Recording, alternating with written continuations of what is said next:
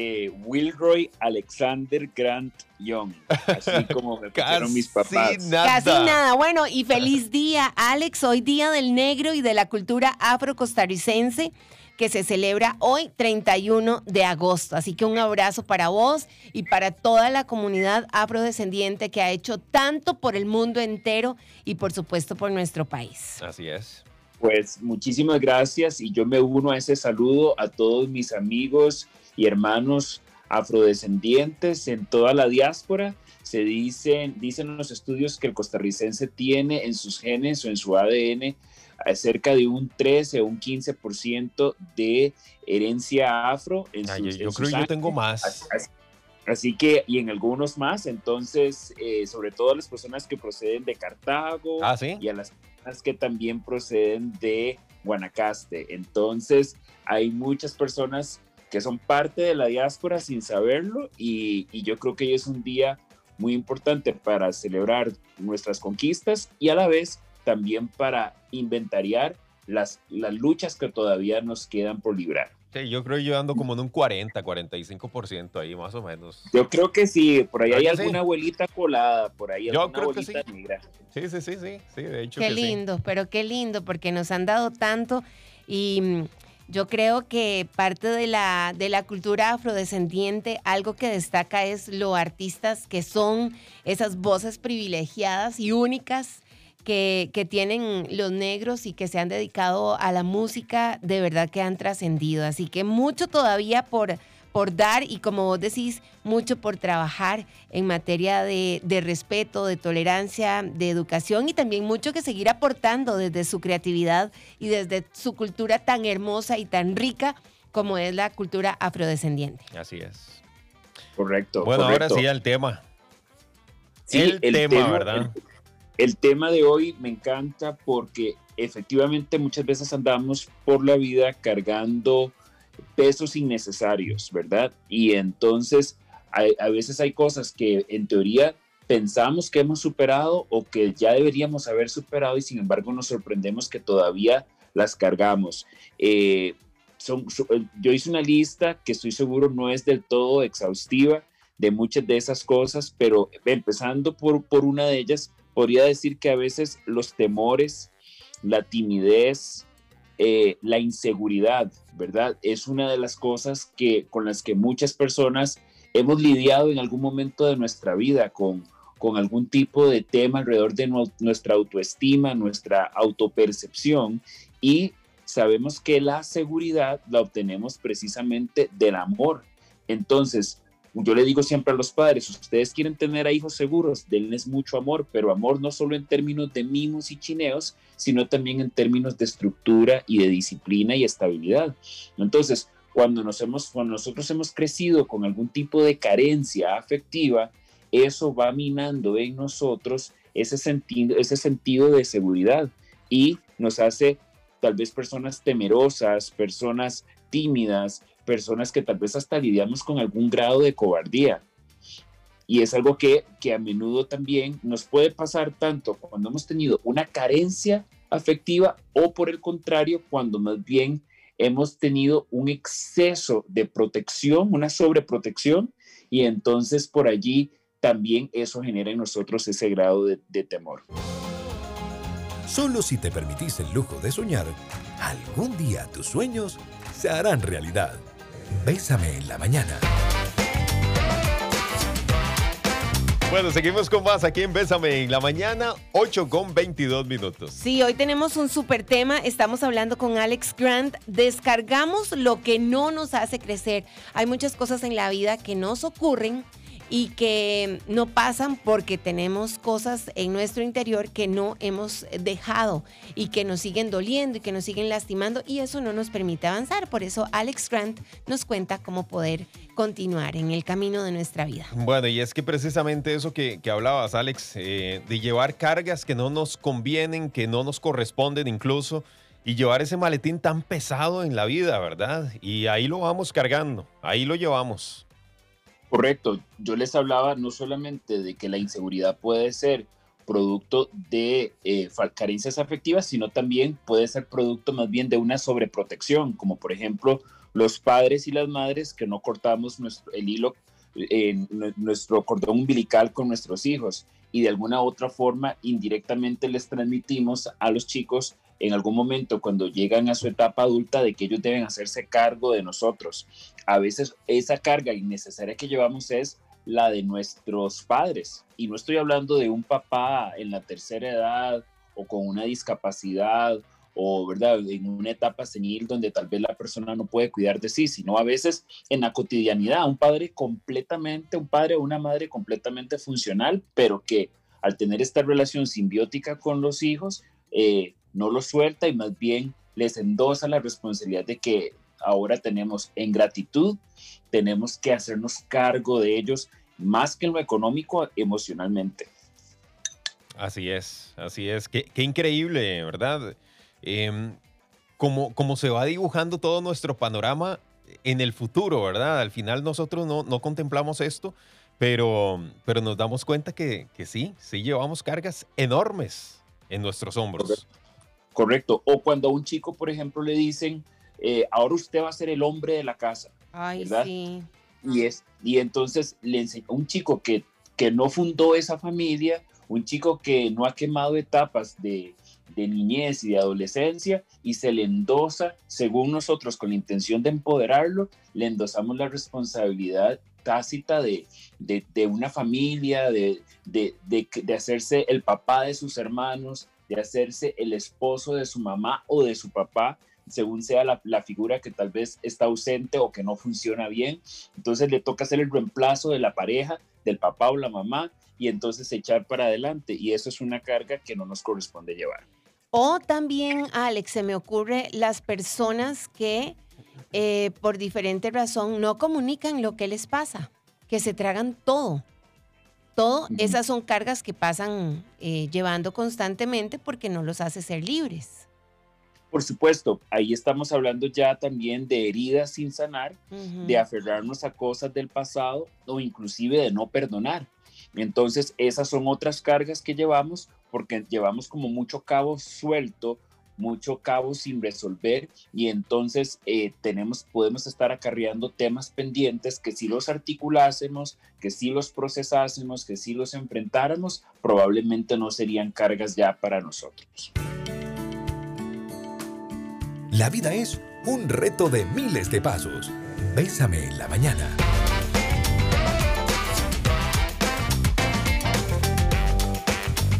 8 de la mañana con 34 minutos. Seguimos con más aquí en Bésame en la mañana. Y conversamos con Alex Grant. Quedamos con el perdón, ¿verdad? Descarguemos lo que no nos hace crecer y a veces la falta de perdón no nos permite avanzar. Correcto. De hecho, la falta de perdón genera en nosotros todo tipo de enfermedades porque sabemos que nuestras enfermedades tienen una raíz psicosomática o emocional y se dice que algunas enfermedades asociadas con la falta de perdón son las jaquecas, el insomnio, las contracturas musculares, las alergias, las intolerancias, presión, eh, presión alta, problemas gástricos, cistitis, contracturas musculares, cáncer y fibromialgia. Uy, imagínate, de todo el paquete completo. todo eso genera el no perdonar, el manejar mal el estrés y eh, y el mal manejo del enojo. Es que bueno, imagínate que al final esto se traduce en esas enfermedades que, acabas de, mencionar, que son cargas que no, que no nos corresponden y de hecho la falta de perdón, eso es algo que nosotros deberíamos de liberar porque muchas veces se ha hablado, Alex y Vicky, que el no perdonar a alguien es precisamente no perdonarnos nosotros mismos. es no liberar, no soltar eso y es algo que tenemos que dejar en el camino definitivamente para seguir ligeros. Así es. Cuando nosotros no perdonamos, tenemos a la persona a quien no perdonamos, la tenemos atada, pero no la tenemos atada a un poste o a un árbol, la tenemos atada a nosotros mismos y la cargamos como un peso muerto.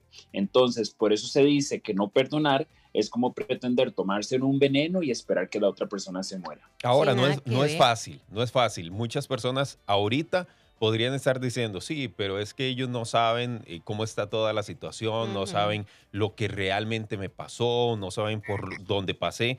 es cierto, no es fácil y el perdonar no es nada fácil. ¿verdad? Y tendremos que hacerlo mil veces tal vez como para que empecemos a sentir un poco de paz en nuestro corazón, pero hay que empezar, hay que empezar a hacerlo.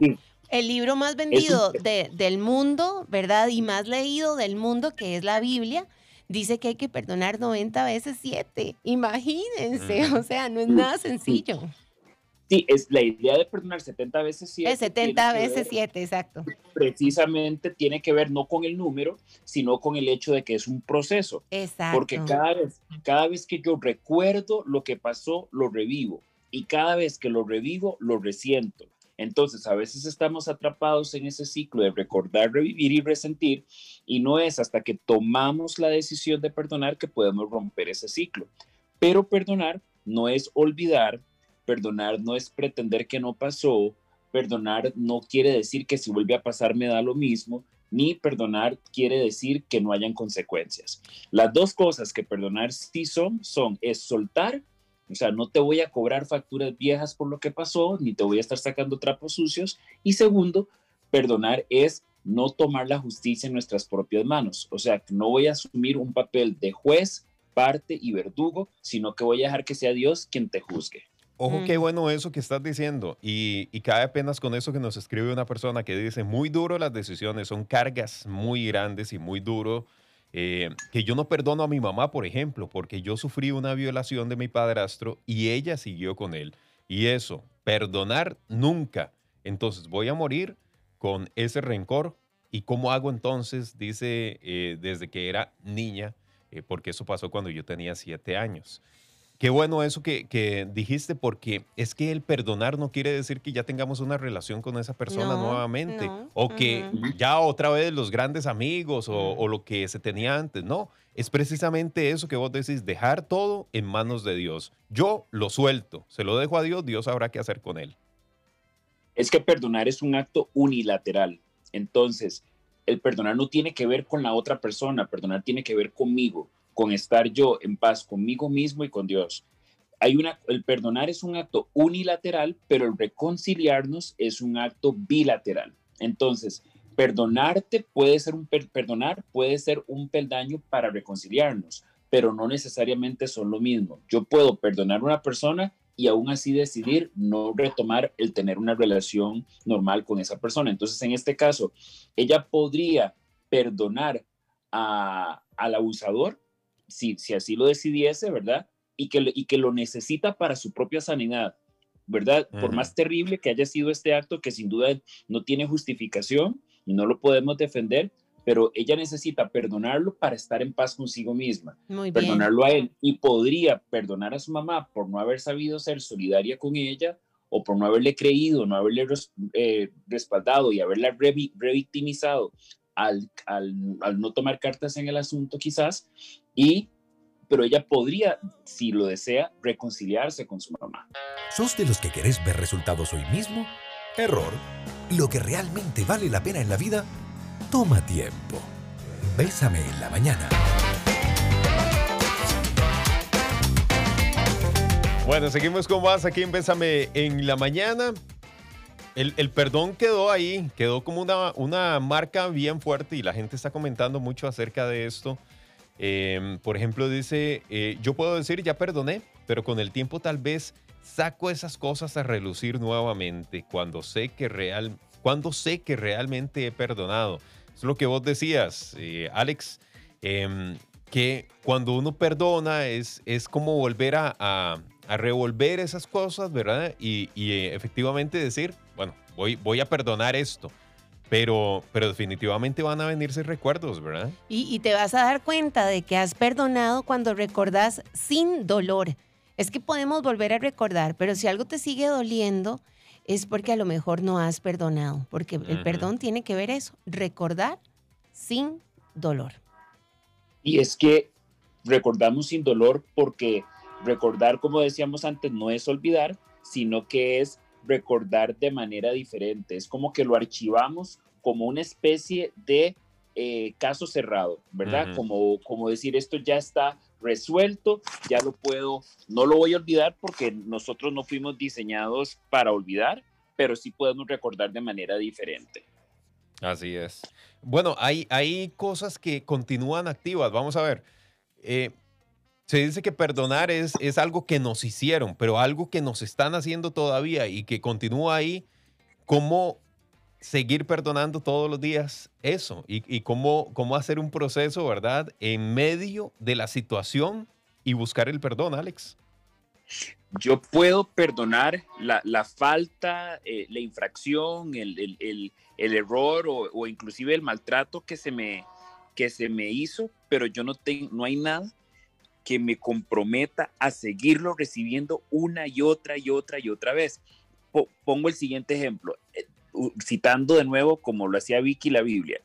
Eh, Jesús decía que pusiéramos la otra mejilla, ¿verdad? Cuando una persona tal vez nos maltrataba que pudiéramos poner la segunda mejilla. Ahora, ¿cuántas mejillas tenemos?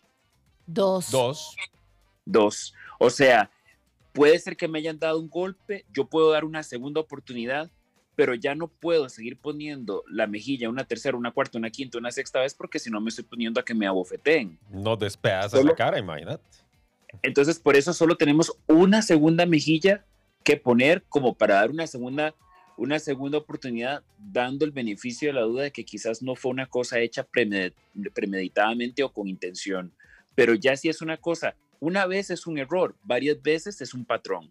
Uh -huh. Entonces, yo no me voy a poner como, el, como la pera de boxeo o como el saco, el, el, saco, el saco de arena para que me sigan dando y dando y dando y dando, eh, según yo, para decir eh, en una postura muy, muy martirizada, eh, es que yo soy una persona tan perdonadora que, que, estoy en esta relación abusiva, sea una relación de pareja, una relación de noviazgo, sea una relación laboral, sea una relación de amistad, sea una relación familiar, porque nos puede pasar con nuestra familia también. Yo no tengo por qué seguirme poniendo como como el trapo de limpiar el piso y que limpien el piso conmigo para demostrar lo perdonador que soy. Sí, ponerse, ponerse todos los días el traje de piñata, ¿verdad? Para que le estén dando Así. y le estén dando.